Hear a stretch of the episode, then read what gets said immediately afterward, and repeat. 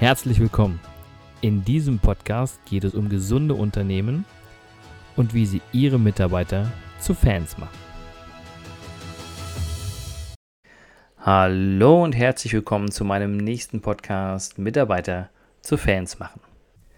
Heute wieder ein Stück aus meinem Buch und passend vielleicht zur aktuellen Situation und hoffentlich bald zu einer besseren Situation ist das Kapitel Was tun in der Krise.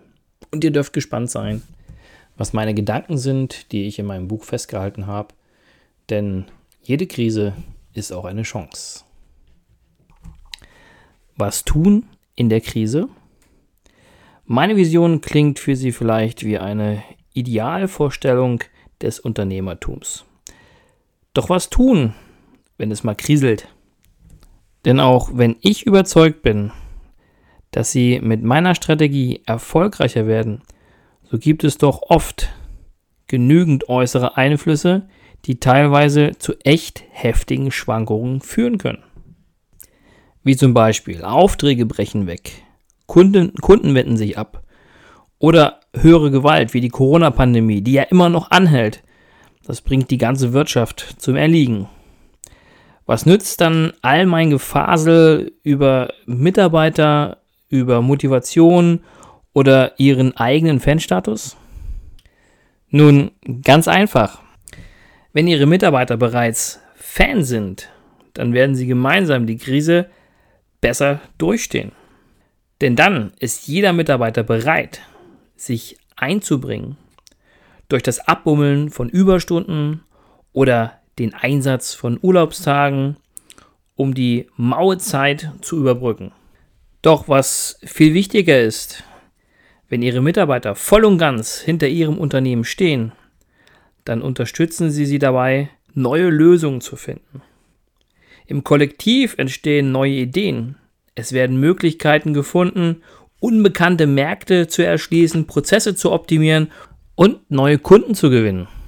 Fans setzen sich ein und werden kreativ, um jede Krise durchzustehen. Was auch sehr wichtig ist, Fans werden ihnen auch nicht in den Rücken fallen und zur Konkurrenz gehen, nur weil es einmal für ein paar Monate schlecht läuft. Ein wichtiger Punkt dafür ist die offene und transparente Kommunikation im Unternehmen. Und bitte nicht erst, wenn das Kind in den Brunnen gefallen ist. Berichten Sie doch Ihren Mitarbeitern, wie es ums, ums Unternehmen steht. Und zwar nicht nur in Krisenzeiten nutzen Sie dazu jede Möglichkeit, beispielsweise die jährliche Betriebsversammlung oder auch die Weihnachtsfeier. Und wenn Sie dann es kundtun, wie es ums Unternehmen steht, dann achten Sie doch darauf, wie Sie beispielsweise Zahlen kommunizieren. Nicht jeder kann mit Gewinnen und Umsatzzahlen etwas anfangen. Wenn Sie sagen, dass Sie 2 Millionen Umsatz gemacht haben im letzten Jahr, kann ein Mitarbeiter, der vielleicht Mindestlohn verdient, nicht viel damit anfangen, wenn Sie damit zwei Millionen um die Ecke kommen. Also machen Sie es verständlich. Setzen Sie immer beide Zahlen ins Verhältnis, also die Einnahmen und natürlich auch die Ausgaben, damit ein Verständnis entsteht, was denn tatsächlich überbleibt, wenn Sie sagen, dass Sie zwei Millionen Umsatz generiert haben. Und dann natürlich, wenn Sie von Gewinnen sprechen, dass man so offen ist und sagt, das Finanzamt äh, kommt natürlich auch nochmal um die Ecke und möchte ein großes Stück von den Gewinnen abhaben. Wenn die Mitarbeiter die reguläre Situation verstehen und richtig einschätzen können, dann werden sie auch in Krisenzeiten bewusster wahrnehmen, was mit dem Unternehmen passiert. Wenn es Schwierigkeiten gibt, dann teilen sie diese ihren Mitarbeitern mit wenn beispielsweise Ihr größter Kunde seinen Vertrag nicht verlängert, dann geht es letztlich alle an. Abgesehen davon, warum er geht und was man eventuell hätte besser machen können, so geht es in erster Linie darum, dass sich Mitarbeiter auch bei der Kundenakquise mit ihren Ideen einbringen können.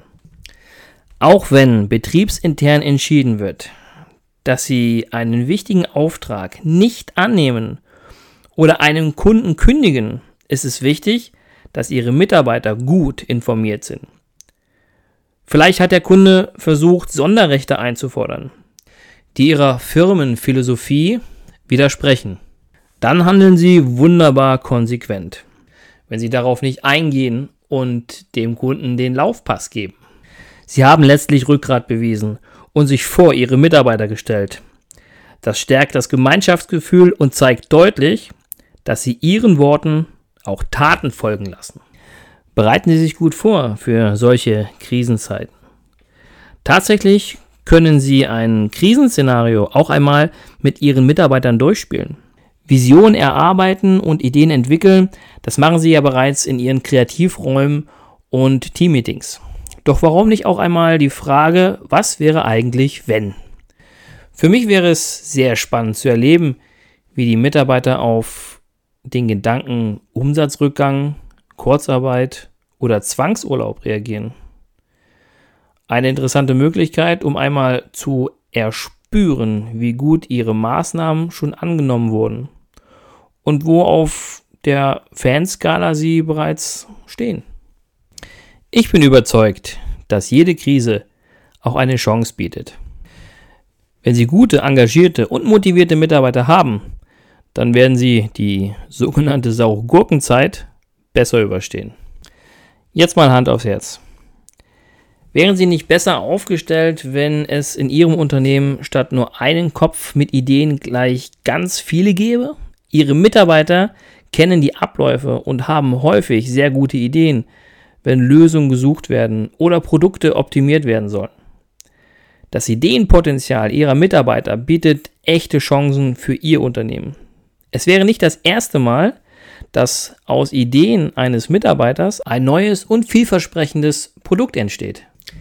In Krisenzeiten ist eine schnelle Reaktion sehr wichtig. Und mit dem Wissen Ihrer Mitarbeiter schaffen Sie es vielleicht zeitnah, eine relevante Neuheit auf den Markt zu bringen. Nicht umsonst sagt man, in Krisenzeiten entstehen Chancen. Mit Fans als Mitarbeiter werden sich Chancen schon viel früher auftun. Ihre Mitarbeiter werden Ihnen treu bleiben. Und so können Sie sofort wieder voll durchstarten, wenn sich die größten Schwierigkeiten verzogen haben. Eine weitere wichtige Frage wäre, wie gehen Sie eigentlich mit den Annehmlichkeiten für Ihre Mitarbeiter in Krisenzeiten um? Sie haben vielleicht einen Personal Trainer eingestellt, der Ihre Mitarbeiter betreut. Das betriebliche Gesundheitsmanagement haben Sie ausgegliedert und ein externer Berater ist damit beauftragt, für die Gesundheit Ihrer Mitarbeiter zu sorgen. Wasser, Kaffee, Obst, gratis und leckeres, gesundes Essen zum Selbstkostenpreis in der Kantine sind Ihr Standard finanzielle Unterstützung bei Fahrtkosten, Weiterbildung und, und, und. All das sind freiwillige Leistungen und nicht selten sind die als erstes auf der Abschussliste, wenn es in eine Krise geht. Meine Empfehlung, gehen Sie behutsam mit den Streichungen vor. Gerade diese weichen Faktoren sind es, die Ihre Mitarbeiter begeistern und motivieren. Wenn Sie nun in Krisensituationen gnadenlos alle Annehmlichkeiten für ihr Team streichen, dann werden ihre Mitarbeiter zu Recht hinterfragen, ob die bisher gelebte Firmenphilosophie auch echt ist.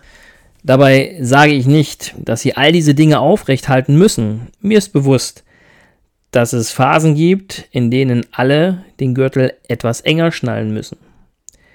Die Betonung liegt hier aber auf alle.